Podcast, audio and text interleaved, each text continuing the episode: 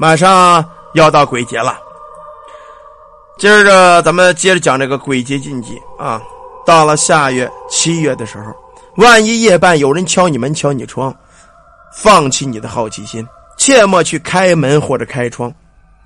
一旦你开门开窗，发现外边没人的时候，要么是小偷要偷你家，要么那就是鬼魂已经进了你家的屋子，与你共处一室，男欢女爱之事必然少不得。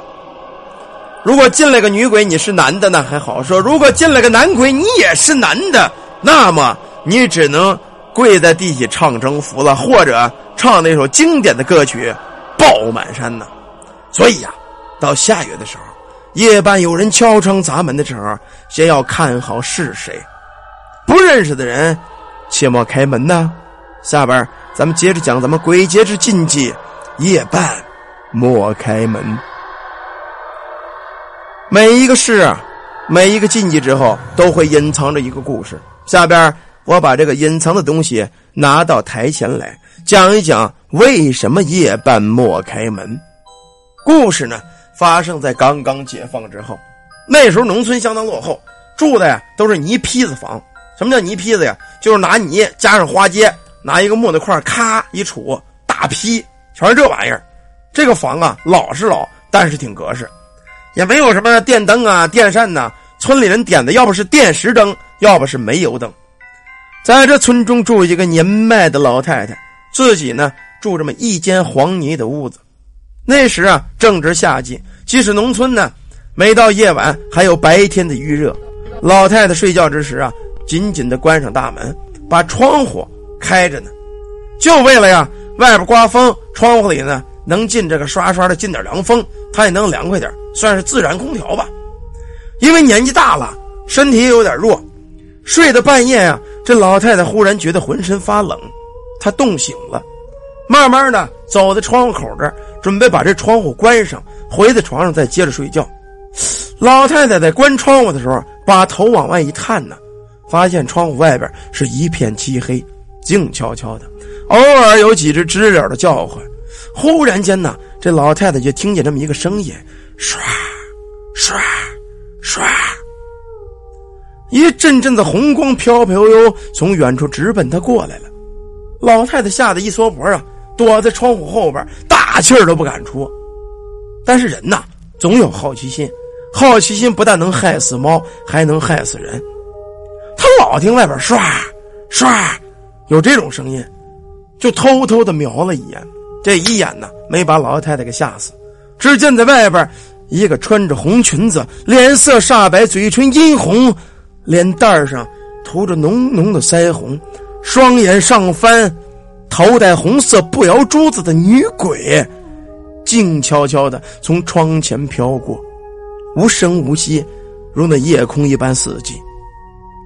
只有在最前面那个女鬼手里好像撒着什么东西，唰，唰。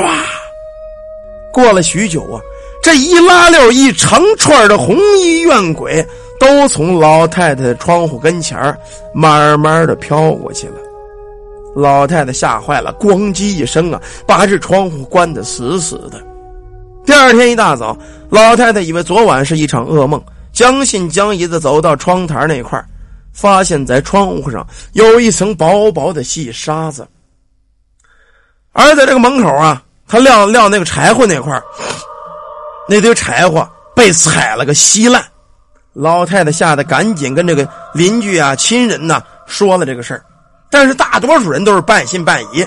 村长决定啊，带几个年轻力壮之士、小伙子，晚上呢，在他家这蹲守一下子，看看是不是真的有鬼。第二天夜半，本来气温挺热，忽然之间气温急降，几个村人打开那木窗，就听远远的唰唰。一个胆子大的从这窗户上往外一探头，只见远远的一片猩红，那是一片红裙怨鬼，轻飘飘的奔他而来，吓得把脑袋缩在里边。这这这这这这这这这真有鬼！吓坏了，老婆子没糊弄他们。就在这会儿，窗下又响起了那种细沙的声音，唰唰，一群群的红影结伴而行，从这窗户底下飘过去。其中的一个村人由于太害怕，忍不住啊叫了一声。这群红衣女子齐刷刷的转过头来，目无表情，双眼呆滞，往那木窗里看着。几个村人及时的蹲了下去，没被那怨鬼看到。而那怨鬼唯一看到的，正是那吓呆的老太太。领头撒沙子的那女鬼，对老太太诡异的一笑，嘿嘿嘿嘿嘿嘿，继续向前飘去了。第二天的大早，几个见鬼的年轻人像疯了傻了一样，狂吼着往村中乱跑：“有鬼呀！真的有鬼呀！”经这几个小伙子一叫唤，村里可就炸开了锅。有鬼的传说在村中一直流传，这老太太也吓坏了。都说呀，这柳条能打鬼，她扛了一大捆子柳条，放在他家院子里边。这条路。正是那一群红衣怨鬼必经之路。可是到了第三天，老太太病了。老太太这个病啊，持续了好几天。不仅她家亲人，连她自己都觉得自己快上了西天了。什么病啊？这种病吃药不管用，偏方不管用，找神婆看了也不管用。吃了几天，神头这个香灰，还有什么呃，这个这个神婆开的这些个药方啊，都不管用。最后几天呢？老太太卧病在床，眼看就完蛋了。这天晚上啊，老太太正在床铺上倒气儿呢，就觉得屋子里刮过了一群阴风。只见那一群红衣女鬼从她院子这个小胡同这个天井这儿飘了下来，站到她家门前呢。就看他家门前有两张字画，贴的乃是门神。这两张字画金光一闪。两个身穿披甲啊、手拿武器的门神站在门前，拦住这群红衣的怨鬼。来，二等怨鬼，到凡间来害人性命不成？有我二人在此，绝不让你们进此门。可老太太这会儿迷迷糊糊，她听是听见了，但是后边的话她没听见。她正以为这门神真能给她挡着女鬼呢，不成想啊，没有一分钟。这两个金甲天神往两边一让，这个门嘎吱吱、嘎吱吱，砰，开了。那一长串的女鬼排着队，齐刷刷的站在了他的床头。这群女子一身红衣，披头散发，脸色苍白，面无表情。老太太吓坏了：“你们是来带我归天的吧？”老太太这会儿要死。她也不害怕了，反正他妈我变成了鬼，跟你们一样，咱都是鬼，谁怕谁呀？老太太这会儿也不知道害怕了啊！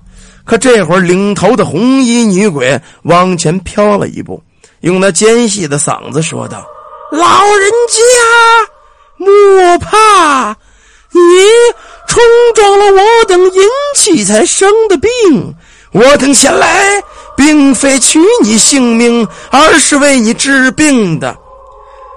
你明日早起，拿一只大公鸡，割破喉间血与顶门的血，煮水喝汤，你的病就会痊愈。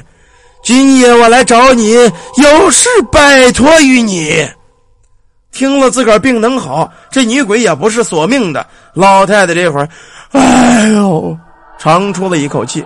你们真不取我的性命吗？这女鬼乐了，不过她乐呀，比哭还难看。老人家，你大可放心，我真不取你性命。有你房间门神作证，若我等失信，必被灰飞烟灭呀！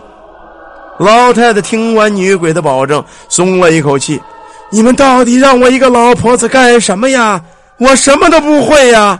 这女鬼听了，老太太，这事儿不难。我等这几日啊，是为村中一个鬼王过生辰，我等是为他表演歌妓而来。这鬼王寿诞，今日乃是最后一日了。老太太，你这几天撒的柳条，正是我等必经之路。烦你老人家高抬贵手，撤了柳枝。还有，你撞见我等实属巧合，我等并无害人之心。那日你受了惊吓，我才来转身看你。我的淫怨之气冲了你的身体。老太太这会儿啊，就看着女鬼朝着她身上 吹了一下，又吸了一下，老太太就觉浑身轻松了许多，居然慢慢从床上坐起来了。赶紧呐，喊着旁边的亲戚邻居：“快来人呐！”大家知道老太太不行了，以为老太太要死呢，稀里糊涂进了一大帮。又怎么，老太太病好了是吗？把我家院子那些柳条全部拿走吧！我的病啊，被那鬼魂治好了。他并不是要索我性命，而是我撞了阴煞了。明日啊，叫过一池子来，你给我宰一只大公鸡，割破他额头鸡冠之血与喉间之血，煮水我喝了，我的病就好了。